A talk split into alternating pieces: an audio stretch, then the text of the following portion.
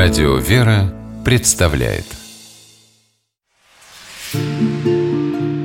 Места и люди –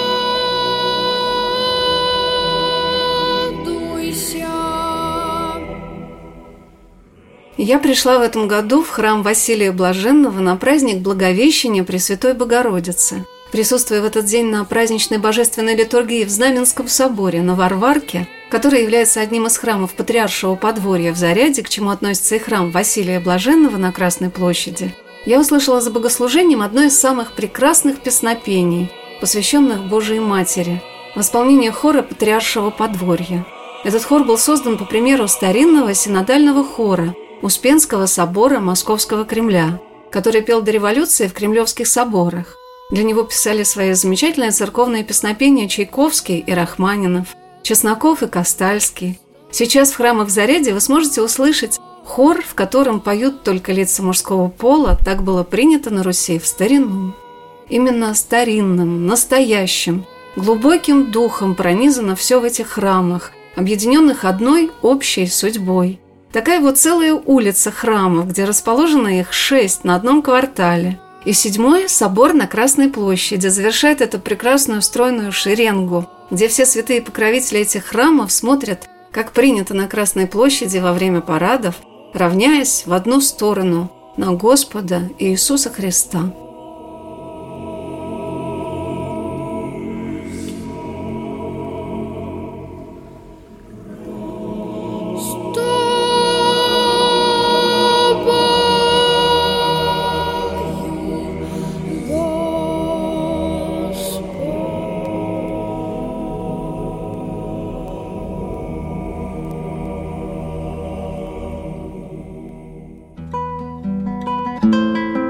Три из множества пределов московских храмов Зарядья, что в Китай-городе, посвящены блаженным, юродивым. Наверное, многие люди, которые сейчас спешат подняться чуть выше в парк Зарядье, сделать фото на фоне кремлевских куполов и не представляют, какое духовное богатство содержит церкви, расположенные на Варварке. Это святые мощи московских блаженных Максима, Иоанна и Василия, лежащие в земле под спудом – но освящающий эту землю своей молитвой, главную землю нашего Отечества, попранную татарами, поляками, французами, но оставшуюся живой, свободной, верной Богу. И сейчас в наши дни мы можем вновь прикоснуться к их памяти, запечатленные в летописях и житиях. Меня просто потрясло, как эти люди, которых все скорее поносили, чем чтили, жили и умерли на земле. Например, святой блаженный Иоанн Железный Колпак, чьи вериги находятся сейчас в его пределе, перед своей кончиной отправился в баню. По дороге, встретив хромого человека, он наступил ему на ногу, и тот исцелился. Поручив ему рассказать об этом настоятелю Покровского храма, Иоанн Железный Колпак попросил передать, чтобы после его смерти его похоронили рядом с Василием Блаженным. Пришел он в баню, вылил на себя три ведра воды и сказал присутствующим, «Сейчас я лягу на лавку и умру, а вы отнесите мое тело к Покровскому собору, там знают, что сделать».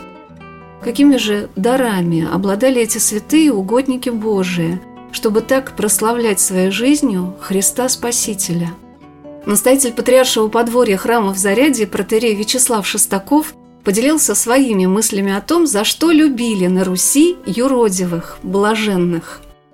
Я на это дело смотрю таким образом, что потому что русский народ – народ богоносец. И для него вот такие люди, они всегда были образцом и примером. Восхищались им. Почему? Потому что это есть образ любви человека к Богу. Пример каждого еродива такой ярчайший пример. Когда человек в полном разуме, сознании, он принимает на себя образ такого, так сказать, немножко сумасшедшего. Совершает какие-то необъяснимые поступки, нелогичные с точки зрения обычного человека. И люди к этому относились очень с большим таким почтением, пиететом. То, что сами наш народ, они не могли это как бы в своей жизни выполнить. Тяжело все-таки человеку с собой справляться, своей гордыней. А я не видел такой пример, что все-таки кто-то и же может так делать. Они же жили среди людей, и люди это очень уважали, их подвиг. Потому что, ну, сейчас кто же сам себя назовет дураком? Ну, никто же не назовет. Все же скажут, ну как же, я же умный, у меня вот один диплом, то у кого и два, у кого и три, в высшем образовании, сейчас это легко сделать. Дураком никак не может быть. А эти люди говорят, а я дурак. Вот и все. Вы меня хотите обмануть? Ну, я же вижу, вы хотите обмануть. Отец Вячеслав рассказал об одном из чудес святого Василия Блаженного – которая показывает то, что юродивого обмануть было нельзя. Это было грешно на Руси – обидеть Божьего человека. Помните эту историю? Одни лихие люди решили, там кто-то пожертвовал Василию Блаженному шубу дорогую с своего плеча, мол, мороз, холодно. А лихие люди посмотрели, о, Василий Блаженный идет. Один из них притворился мертвым, лежит на дороге. А друзья говорят, Василий, слушай, говорит, ну дай нам шуб, прикроем хоть тело, вот покойника. Но он видит, что его обманывают. Да, ну, пожалуйста.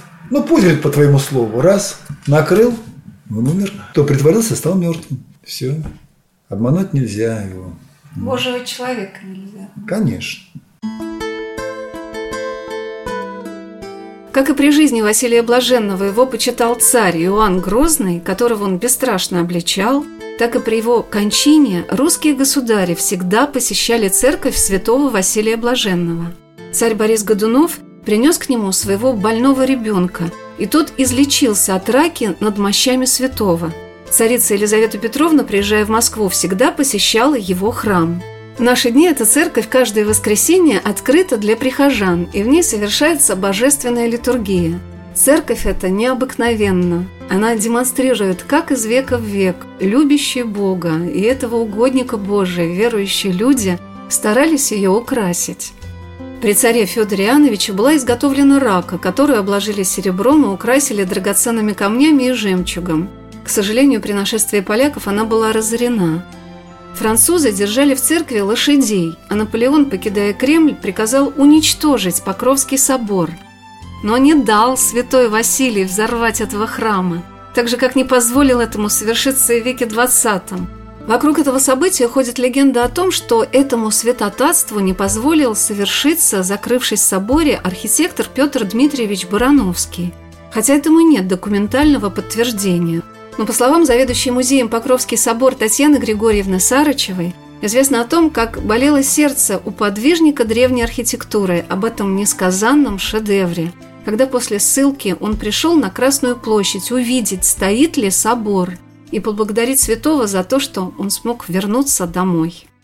История с Петром Дмитриевичем Барановским, она тоже полна многих загадок. В каком отношении? Дело в том, что Петр Дмитриевич Барановский никогда не был, например, архитектором, который реставрировал Покровский собор. В то время реставрацией Покровского собора руководил Дмитрий Петрович Сухов, известный архитектор, художник, величина никак не меньше Петра Дмитриевича Барановского. Сам Петр Дмитриевич, например, в 1960-е годы пишет известное письмо в КГБ, где он описывает причины и обстоятельства ареста его в 1933 году. Он сам пишет, мне сказали идти на обмеры храма Василия Блаженного. Это означало одно, что его собираются снести. Но он не успел ничего предпринять, и его арестовали. Во время ареста его шантажировали, говоря о том, что «а мы ваш храм Василия Блаженного сносим». И когда он отбыл наказание и возвращался, ему не разрешали жить в Москве после лагеря, он мог жить только в Александрове, недалеко от Москвы, но он возвращался в Александров через Москву. Первое, что он сделал, он пошел на Красную площадь убедиться самому, что храм Василия Блаженного не снесен. Вот это вот вся история из уст самого Петра Дмитриевича Барановского. Татьяна Григорьевна показала мне замечательный покров, изготовленный супругой царя Федора Иоанновича, в царствовании которого был прославлен святой, Ирины Годуновой.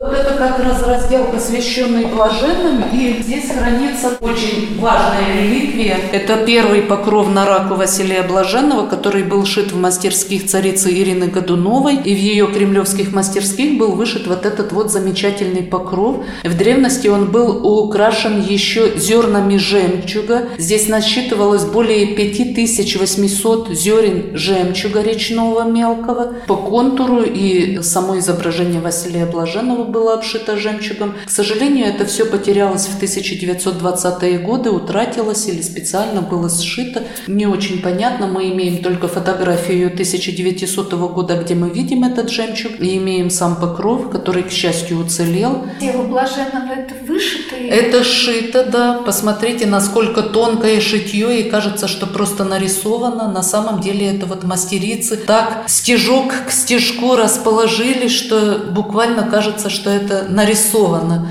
изображение Василия Блаженного. На самом деле это лицевое шитье, и здесь Василий Блаженный представлен в необычной позе, фронтально. Обычно мы знаем, что он изображается в повороте. Вот многочисленные иконы здесь висят Василия Блаженного, и он в три четверти, разворот в три четверти, предстоит в молении Богу или в молении Богоматери, а здесь вот он представлен фронтально, и это единственное известное в иконографии Василия Блаженного такое вот его изображение. Очень реалистично прописан лик, и существует такая легенда, что, возможно, мастерицы, которые делали этот покров в 1589 году, еще помнили, как выглядел Василий Блаженный, который умер в 1557 году. Многие чудеса сопровождали подвиг блаженного, который скончался на 88 году своей жизни. В 16 лет, уйдя от родителей, которые жили в Елохове, он пришел в Москву и подвязался в подвиге юродства рядом с Варварской башней. Спал он очень мало, часто на папертях храмов. Вкушал лишь немного вечером. Был многоходцем и летом и зимой ходил ногой. Иоанн Васильевич пригласил его однажды на пир – а он отказывался пить вино и выливал его за окно. Грозный разгневался и на вопрос, почему блаженный так поступает, сказал «Тушу пожар в Новгороде» и покинул пир. Государь повелел догнать, а слуги, побежав за ним, увидели, как святой перешел Москву-реку по воде и скрылся. А вскоре пришла весть из Новгорода, что там начался пожар, но какой-то ногой человек внезапно появился и потушил его. Татьяна Григорьевна показала мне фрески в храме Василия Блаженного, рассказывающие о его чудесах.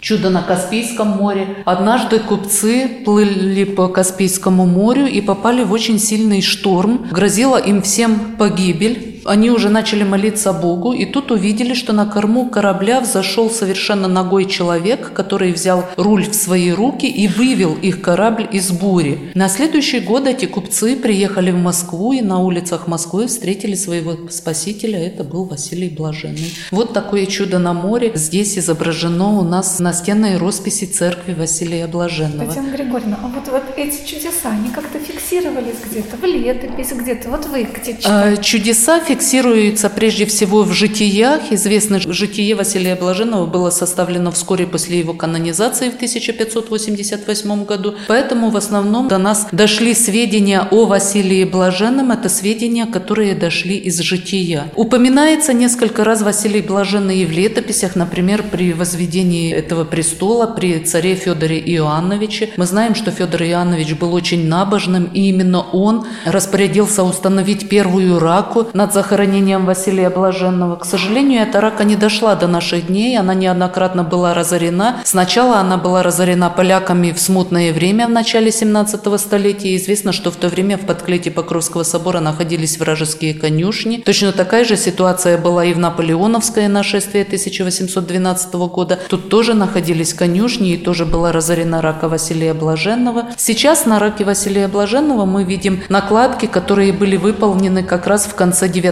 столетия, когда создавался нынешний великолепный интерьер этого небольшого предела. Тогда же была выполнена и сень над ракой, и вот этот вот великолепный иконостас, который повторяет собой прекрасные образцы, иконописные, иконостасные образцы Ярославской школы иконописи.